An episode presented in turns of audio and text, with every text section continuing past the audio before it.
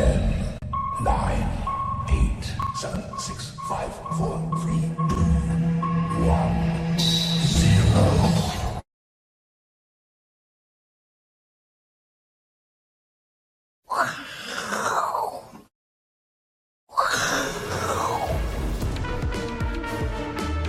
欢迎收看，我是金钱爆，带你了解金钱背后的故事。我是大 K 曾焕文。首先欢迎现场嘉宾，第一位呢是我们财经 V 怪客 Vincent，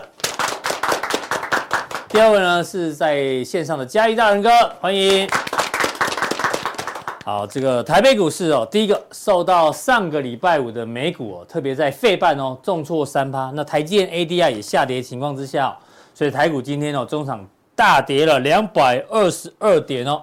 那这个两百二十二点呢，基本上我们看一下技术面，哦，上面橘色这条季线啊，在上个礼拜五短暂的站上之后呢，今天又回归了哈，又跌破了，所以目前还是在月线跟季线之间，呃，月季线跟半年线之间哦，做一个整理哦。其实之前 V 哥就有跟大家讲，这个行情哦，涨的时候你也不用太开心，啊，但跌也不用太太太担心啦，反正目前还是在这个区间之中做一个整理。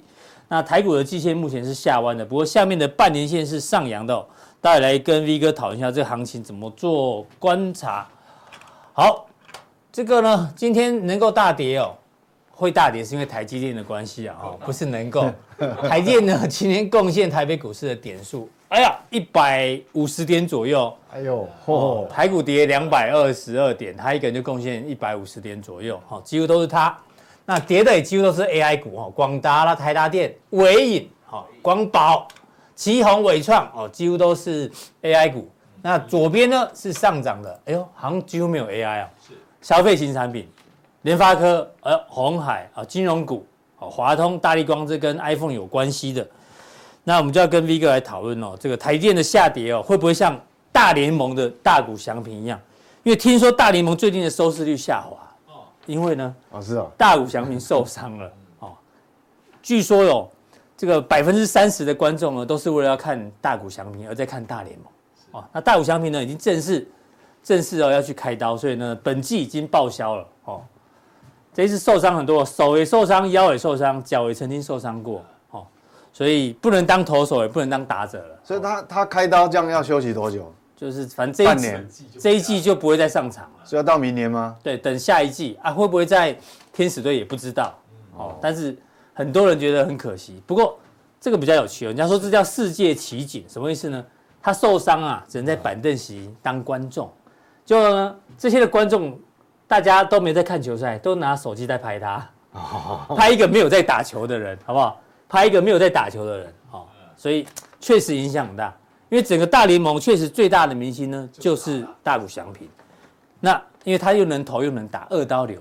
那全球半导体最大的明星是谁呢？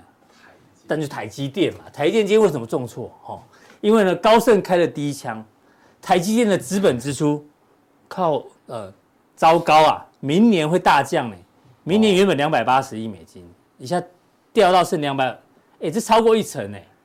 好不好？所以今天盘中大家都是用望远镜在看，就台积电就对啊，那就要看戏就对了。哎呀，所以交 交易量也缩掉。真的，除了高盛开第一枪之外啊，上个礼拜的新闻大家有没有注意到？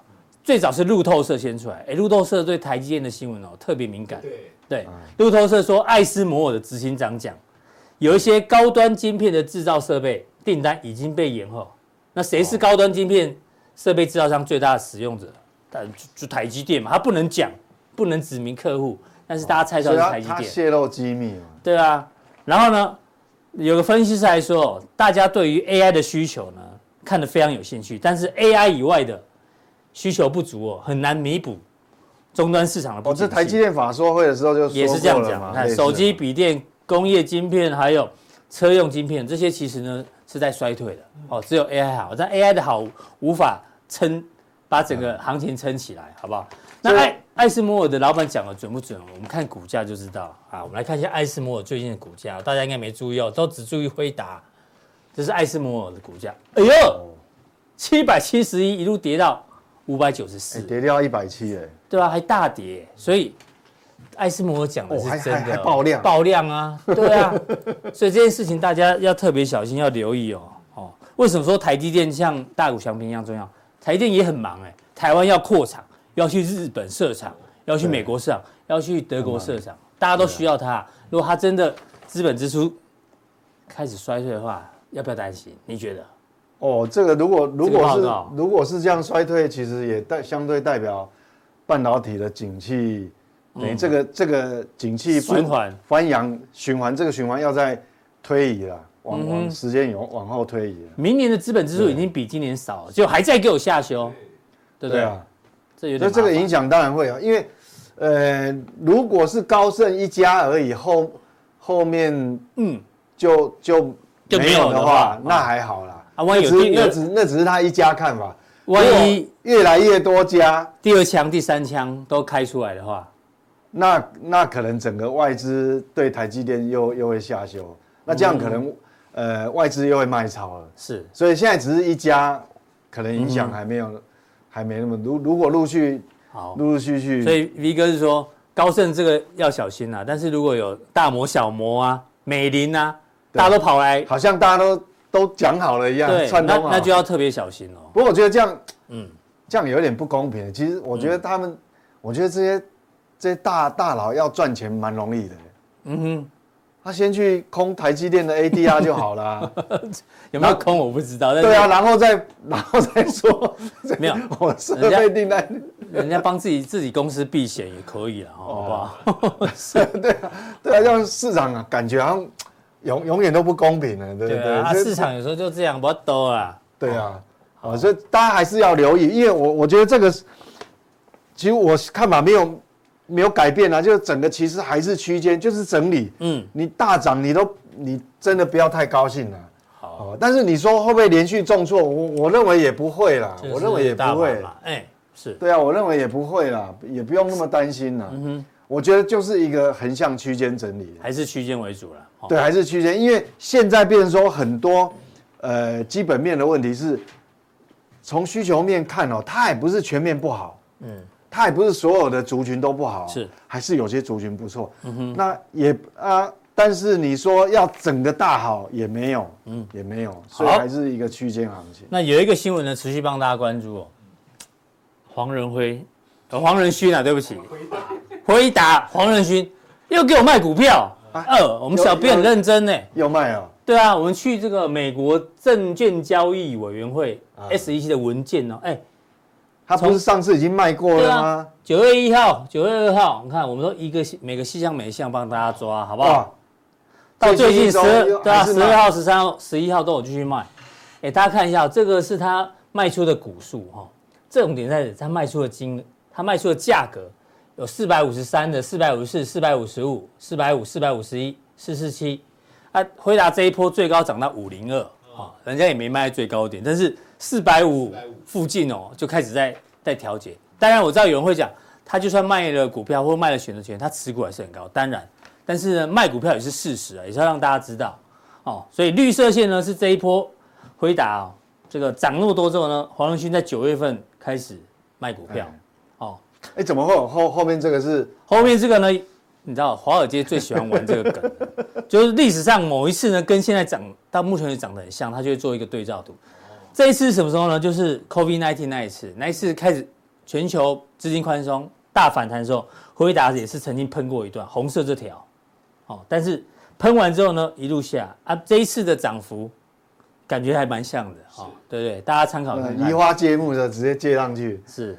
我我跟各位投资人，我跟你讲，你不要害怕，嗯，别你不要被牵着鼻子走。我告诉你，你买任何共同基金的时候，嗯哼，你要看那个说明书，一定会有一个重要的那个那个黑字的。一过去绩效不代表未来绩效，对不对？而且要念得很快，对，快到你快听不到这样子。过去不代表未来啊，嗯，哦，所以也不要也不见得就是不见得会这样。对呀，哎呀，我看到这个图就吓死了。你大概算一下，他大概套现了七十万美金呐，哦，呃，七千万，对不对？七千万美金，哦，那台币大概也是二十亿啊，哦，不少。哦，OK，看到这图，我第一眼看到，我觉得好恐怖哦。可是不一定会一样，那是他们的预测，预过去不代表未来，好不好？对，不一定会这样子。所以，但是至少老板有在卖股票，然后今天我们刚好突然发现有一张股票啊，叫什么达辉哦，达辉 辉达还达辉，五二七六，我们很少追到这张股票。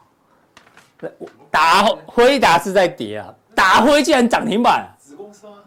是吗？哦，我仔细猜哦，好险不是啊，哦，对对 什么达辉 K Y 公司啊？这什么鸟啊？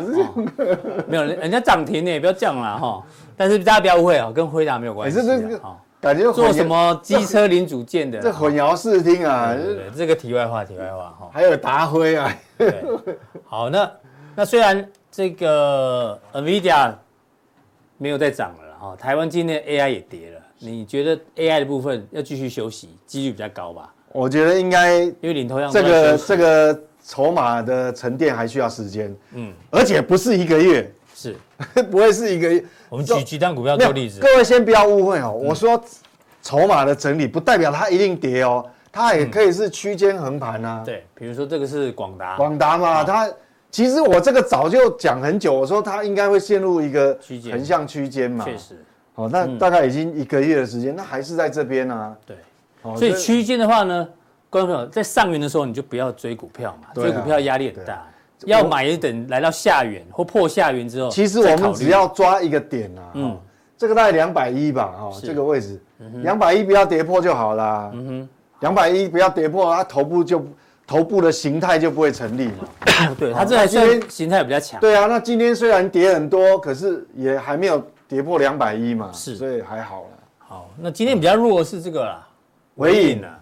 哦，哎，从两千一百四十五跌到一千四百一十了呢，这个就比较糟糕了，跌了七百。因为形态上面它它的这个低点是破掉了，嗯，这个低点，这个低点，这个低点破掉了。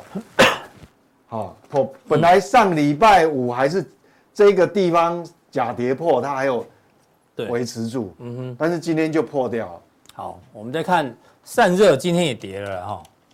这个是旗红，嗯，我看，哎，这个也不好了，嗯哼，这个低点，这个低点也破掉了，是，好，所以，哎，这样的涨，如果越多档就越不好哦。嗯，那我故意敲不好给你看，好，光宝科，哎，这也破掉。当初我们不是讲嘛？可是因为台达电不接单，才爽到光宝科。可是广达是龙头啊，啊。对啊，它是指标，对它还它是它是龙头嘛，是伺服器龙头，嗯，所以是所以大家还是要小心啊，就大涨你不要太高兴了，是，那会不会会不会连续重挫？呃，理论上我我的看法是应该也不不至于了。如果真连续重挫，听起来应该是要找买点呢。对啊，应该应该也不至于，因为因为你说台积电好像也还不会啊。OK。这个是台股、台积电跟 AI 的部分哦。那第二题呢，要讨论一下本周大事。本周有三个重点哦。第一个呢，加拿大啦、英国啦、日本啦，要公布什么 CPI 哦，好，要公布 CPI。那第二个重点呢是 FED 利率决策会议，好不好？对，不止美国最重要的哦。中国明天要公布这个 LPR 的利率，自己有外销订单，外销订单都很重要的数据。巴西、菲律宾、印尼、英国，哎呦，还有英国，对，利率决策。哎呦，礼拜五还有日本呢，哎，还有日本。的 YCC 哦，这个大家要持续关注。那第三个重点就是礼拜五的时候有很多欧洲的 PMI 要公布了，哦，对，我们帮帮大家来来关注一下本周大事里。欧洲已经先升了，上个礼拜嘛，对，四点二五升到四点五嘛，升一码。这个其这个其实我们有预测预测到，对，因为我就说其实他他没有办法承受，他通膨太高了，对，前一阵子才讲人家。它的通膨还还还高到这个样子，人家美国都已经不到四了，对对对。那那但是哈，通膨，但是各位先不要紧张哦。嗯，它调升一码，好，上礼拜嘛，调升的主要什么融资利率啦，好，存款利率都都调升了。但是很重要一点哦，它的声明中哦，它有表示利率已经来到足够高的水平，足以足以令通膨缓降至二。哎，这有艺术哦，这个讲话有艺术哦，缓降至二，嗯，啊，讲来到足够高的水平，代表它有一点暗示什么？这一波的升息四点五就差不多了，对，升息循环是近尾声，到顶了，哦，到顶了，对，那那但是呢，也不会马上维持在这个利率要多久？啊？哎，他闭口不谈，好，他说缓降，这样，所以他闭口不谈，是，好，所以讲话要很有艺术，就。利率已经足够高了，到顶了，嗯，不会再升了。但是呢，要维持多久？哎，他没说，不一定。哎，人家记者问也问不出来。好，那为什么会这样？主要就是这个，因为这个是通它的通膨利率嘛。嗯嗯，我们看嘛，好，它上上一次 CPI 是五点四，他把今年的上修了零点二，五点六。嗯，那明年的呢？也上哎，上修到零点二。嗯哼，那主要我认为哈，主要他认为能源的部分它是不好控制，是他没办法，所以所以它能源的部分，因为你如果去掉能源的话，其实就没有那么可怕。嗯哼，就维持嘛，五点一。对啊，这个明年的话还降一点点，但是有一个问题，这个数字还是很高啊。哦，对啊。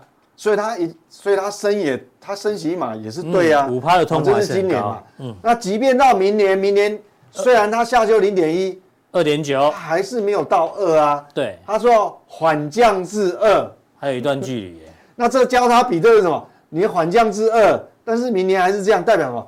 它虽然可能升息到顶了。嗯，但是维持在这个顶要维持很长，是。啊，意思就是二零二五年才到二，对啊，对对，所以它这个利率要维持很长哦，这个对对实体经济还是会有一点压力的，是，好，那那我们在预测预测哈，你看哦，它明年 这是法法人预测 CPI 走势，好，那你看哦，在呃今年的十二月啊是这个地方。四点三五，哦四点三五，然后。那明年的六月，我们讲说明年的六月。三点一二。还是很高嘛？到明年底。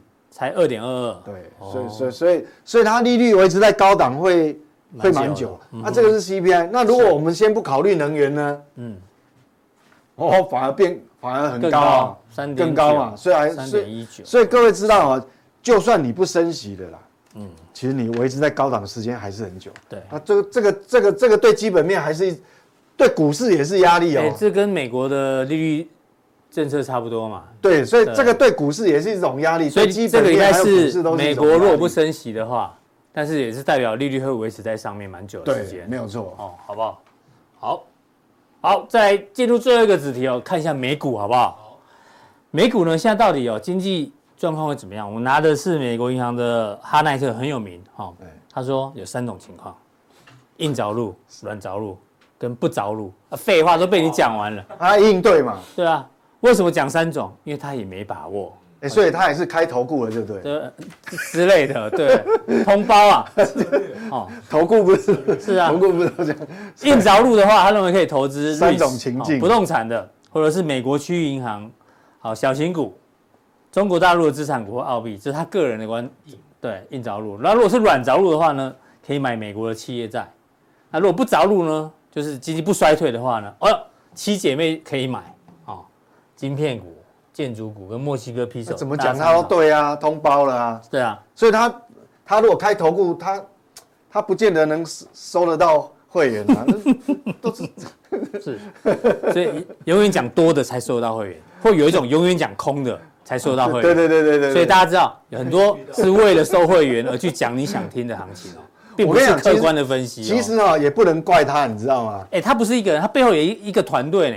一个团队认真研究之后，他觉得现在很难判断，对不对？其实也为难他啊，因为说实话，你若问我，我也我也看不出来。对啊，因为因为 V V 哥有原因啊，他要他认为有一些数据现在是在现在现在真的是看不太出来，是互相矛盾。我们讲哦，为什么很多数据互相矛盾？变成说我结论就我需要。更多的。在观察后面更多的数据，嗯，因为没有分出胜负嘛，是。好，那为什么？这个是什么？这是美国银行，我们讲说哈，因为今这个礼拜有很多央行会议，对，那美国那事实上哦，不管结论结果怎么样哦，事实上目前都还在紧缩的循环里面。嗯，那什么叫紧缩？紧缩的循环就是说，你的银行它还是收紧贷款，贷款放款的标准还是很高啊，会一直收紧，一直收紧嘛。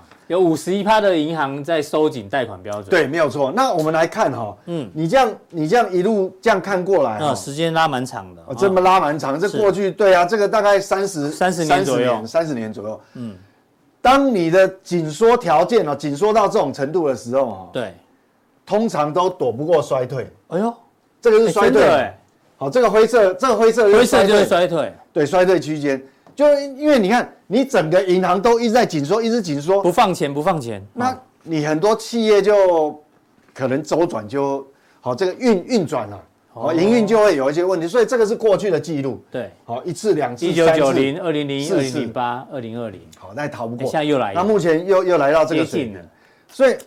所以，如果按照这个看，其实你要软着陆是很困难。这感觉会经济衰退嘞，好，recession 都来了嘛。对，这个是从银行端的角度是，但是我们从另外一端的角度看又，又、嗯、又不一样哦。你说有矛盾点的？对，有矛盾点。你看，这是又是所有的法人估的哦。标普五百，标普五百每股收益的年增率嘛，第二季触底。好，大部分的法人，我们如果去取那种中间值啦，嗯、就好平均值，你看这个。从第三季，第三季快过完了，现在已经九月七八九中下旬，嗯，他们他们认为就脱离所谓的年衰退哦。哦，这是第二季，对，这获获利的年增率嘛，对，因为之前都都是衰退，哎，开始翻正，然后第四季呢，到九趴九趴。十趴，啊，这是明年第一季，这明年第二季，还有十三趴，第三季、第四季，所以你如果用标普五百的获利角度来观察，基本面有在回温呢。对呀、啊，最糟的情况已经过了，可是对呀，从银行放款角度觉得好像经济衰退要来。了。对，所以这个变成是有冲突的。嗯，那是不是只有这两个冲突？没有，其他也冲突啊。我们再继续看哦。前一阵子有很多人讲所谓的这个信用卡的循环循环信贷哈，嗯，哇，一直创高有没有？是，这条线一直创高，黄色的啊，哇，大家就担心的不得了。但那个违约率也也有开始从谷底爬升哦。嗯哼。好但是呢，你如果你你如果只看一个指标一个数据，你会很害怕。但是你如果把它除上占可支配所得比例，也不高啊。为什么？你虽然信贷是增加速度很快，猛增猛猛增嘛。对。但是其实它收入也在增加，收入也在增加，因为我们讲说赚得多花得多，薪资的年增率嘛还是成长。其实今年以来薪资年增率都是一直往上，是。而且到目前为止，通膨已经下来了。薪资年增率都还没有掉到通膨率以下，是所以这样来看呢，你如果把这个只看这个信贷，就觉得大家都要借钱。对，那你如果把它除上这个可可支配所得，对，哦，比例其实就还好，看起来也还好，因为前面都还那么高。是，好，所以这个也是冲突的。啊，V 哥最厉害就是交叉比对，真的，你不要一个指标来来决定多空，不能只看一个数字啊。那我们来看其他的基本面哦。好。基本面有时候看也会有冲突，你看哦，这个零售销售年增率有有这个基期关系，我们先不看，我们看这个这个比较重要。对，月增，哦，美国这个这个好像我们上市柜营收，我们要去验证。那虽然它是有点落后了哈，我们来看哦，零售销售，哎，这个是年月增率，这个是很可怕，零点四六，零点五六，这感觉是很可怕。嗯，那当然，你如果说你会有的人有的机构呃讯息的解读是说啊。这个是因为车辆啊跟加油站，嗯，哦，因为最近汽油涨嘛，对，这原油涨嘛，好，因为这个消费增加，但是不管怎么样，嗯，你这个增加，它也是你拿出白花花的钞票去买的，不是吗？对，难道你加油不用钱？那代表人还是还是钱还是很多啊？还是，那我们就要看它这个花费哈，车辆，车辆跟加油站，就是你去加油的部分哈，对，是不是？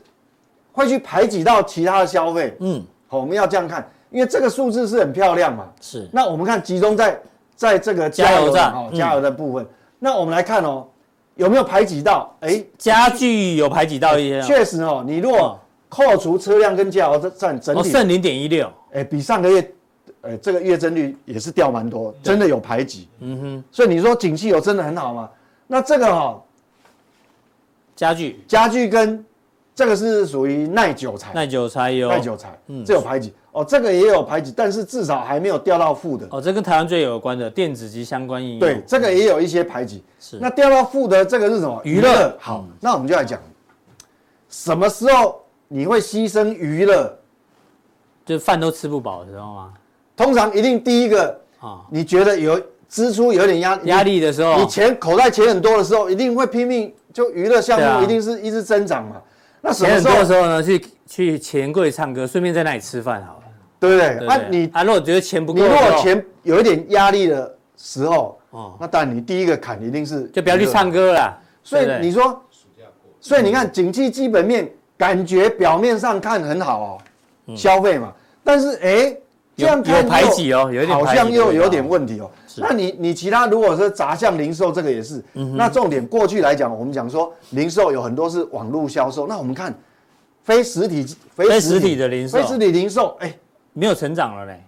哦对，上个月是正1.5月增零点哦五，这掉到零哎，所以所以其实基本面也是有冲突的。是，好、这个有冲突。那我们来看哈、哦，嗯，这个耐久材，因为这个耐久材很重要，是连续两个月都往下。是，那为什么会这样？我跟你讲哈、哦，这个跟不动产的这个交易量急速萎缩有关系，哦就是这一张。嗯八月份待销售的房屋创下历史新低哦。就是说，因为房屋的交易量哦一直萎缩，一直萎缩的时候，那当然你你家具、你添购家具就不可能嘛，电冰箱啊、电视，你买的就会少了。，对，那个耐久材自然会少。但是很奇怪，就是说，房屋价格最近还是反弹的。嗯哼，交易量在萎缩，但是这个这个价格在，所以所以很，所以我说，你不管从刚才银行端啊，还是、还是这个消费端，它的呃对多方有利，就景气多方有利还是空方有利，都有是冲突的，都冲突的。嗯，所以变成说我，我坦白讲，我结论就连我也判断不出来，变成说我必须在观察更多的时间、更多的数据来断定美股。所以反映在美股，它也是区间啊。对，所以上礼拜大涨的时候，你也不要太高兴嘛。那礼拜五就大跌了。是。好，所以变成，今天大跌，今天大跌。嗯，对，所以还是区间呐。是那再从另外一个角度，资金，嗯，资金的移动啊，持续流入债券。对，资今年以来，因为利率比很高，它资金还是一直往债券跑。嗯，那为什么一直往债券跑呢？嗯，因为利率高啊，所以它比较有利嘛。嗯，好，它比较有利。你看哦，为什么比较有利？你看，你看这个就知道资金为什么一直往债券跑。对，你看哦，这是股债殖利率的利差，嗯。哎，一直放大，放大到现在已经三点三点四四，哎，啊，这个蓝色的就是两年期公债嘛，嗯哼，五趴，哎，是。那如果一个那个我们讲风险偏好比较低的资金，那我干嘛去冒险？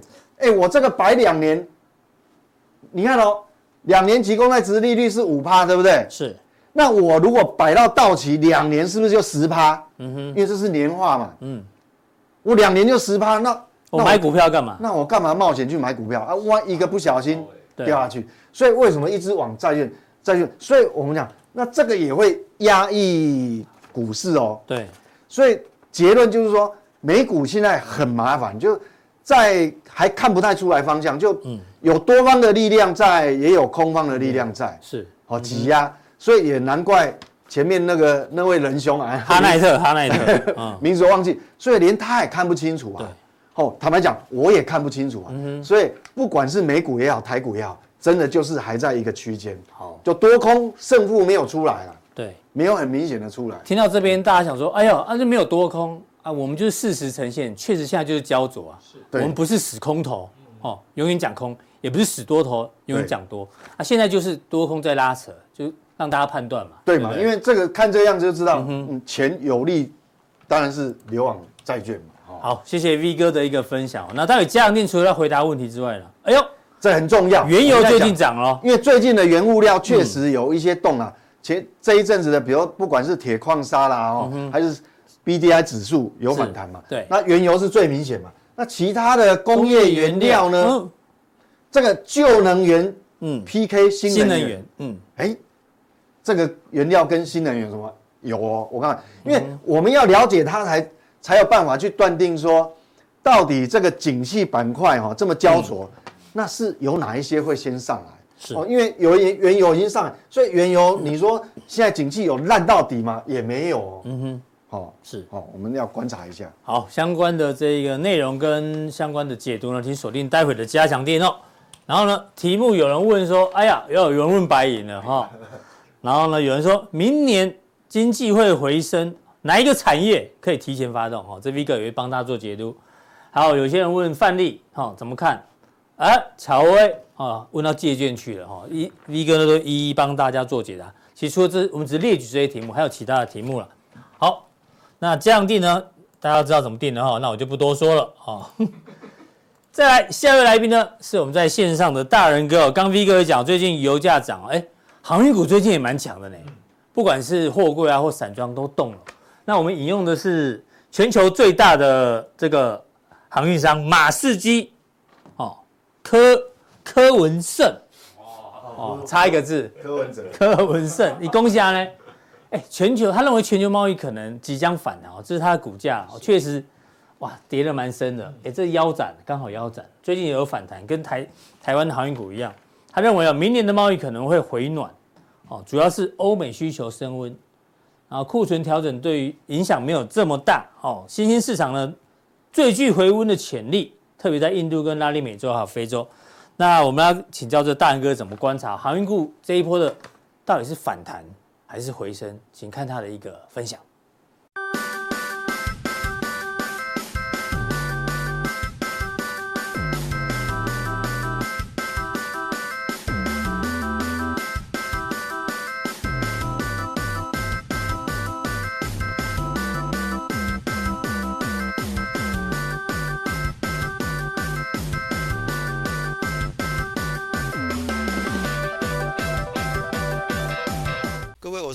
是金钱豹的线上朋友，大家好，我是嘉义的大仁哥。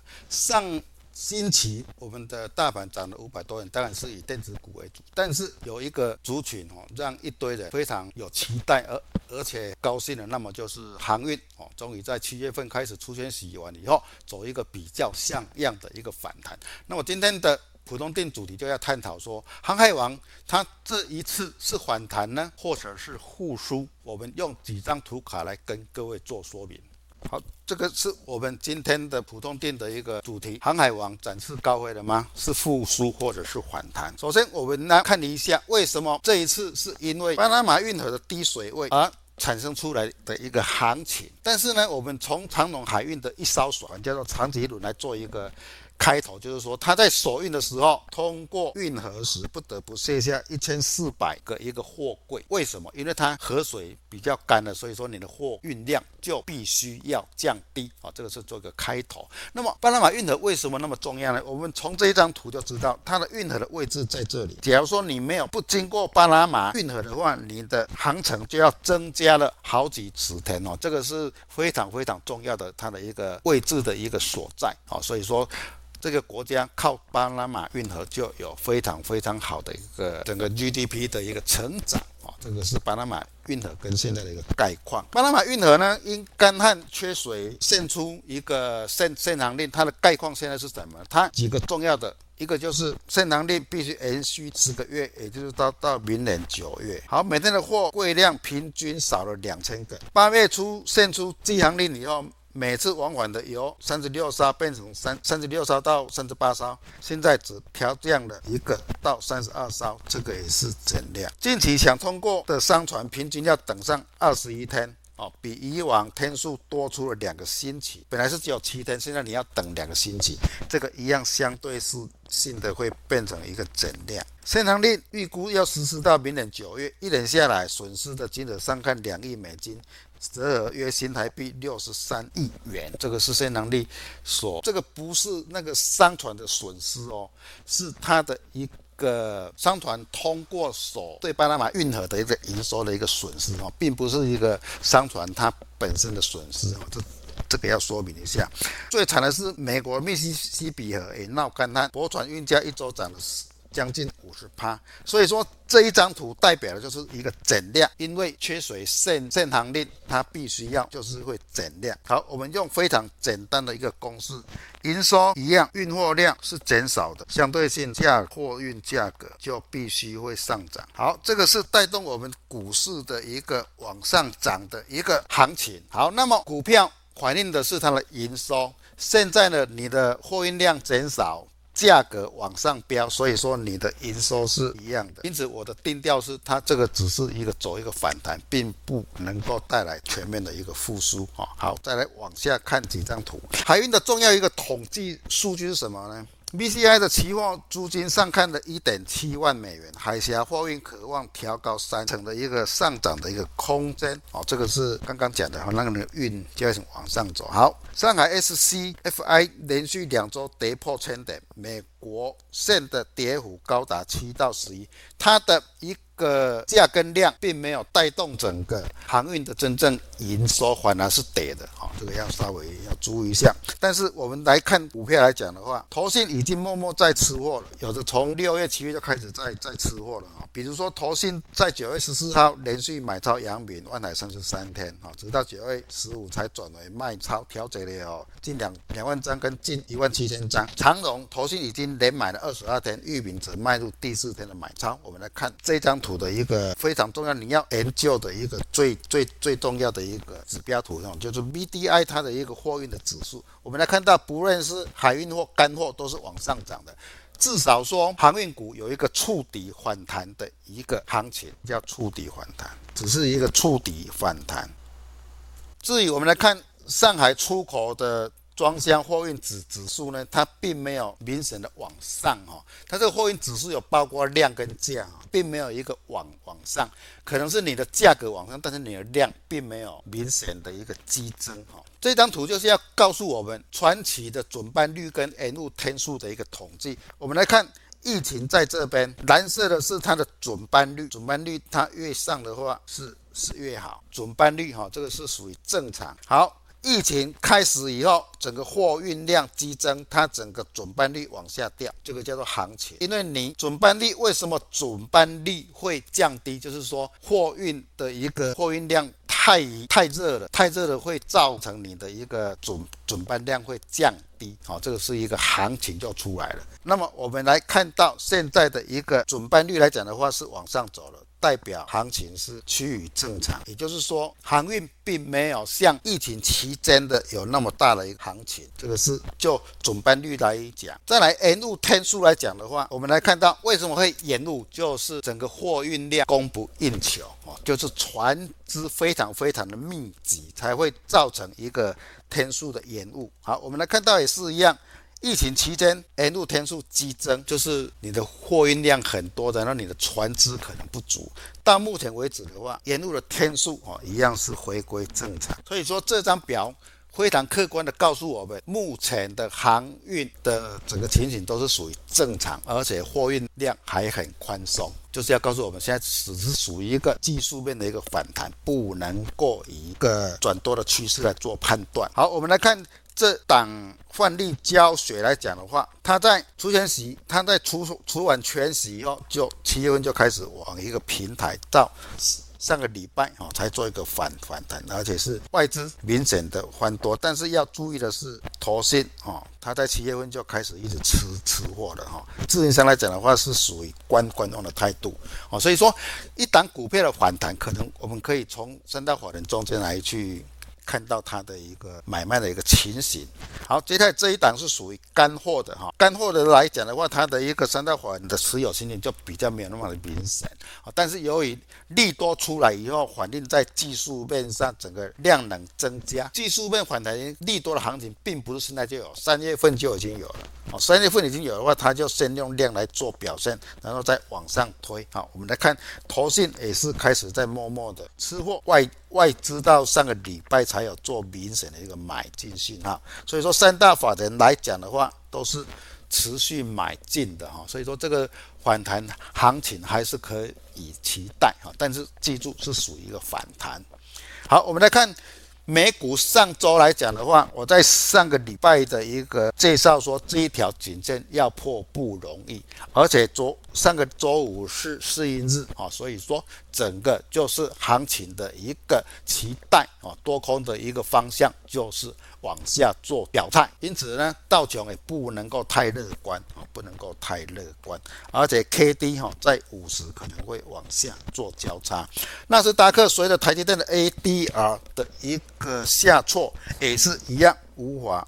超过上星期预估的颈线位置一样，K D 持续的往下走，所以就道琼跟纳斯达克的技术面胶水来跟各位解释的话，还是不能够太乐观，它会再创高，而且往下的机会会比较大。那么我们的台股的大盘的加权指数的周 K 来看的话，上周连续上涨以后有突破前一周的一个高点啊，但是可能会受到台积电的影响，假如说低点。上一周的低点被跌破的话，那么就是转空哦，大家要注意哦，这个机会很大哦，这个机会很大哦，就用周 K 来跟各位各位做判断的话哦，谨慎没有过哦，低点上到低点被跌破就转空啊，这个是今天普通定跟各位所聊的一个航海王哦，跟我们的美股跟我们大盘的周周线的一个方向哦，提供给各位做一个参考。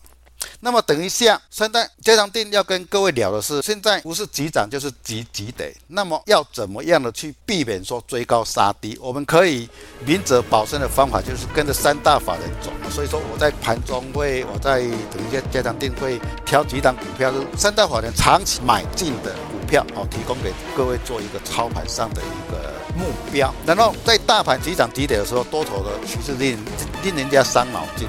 就继续未来跟各位探讨说，未来大盘是往上或者是往下的机会哦，要怎么走，提供给各位做参考。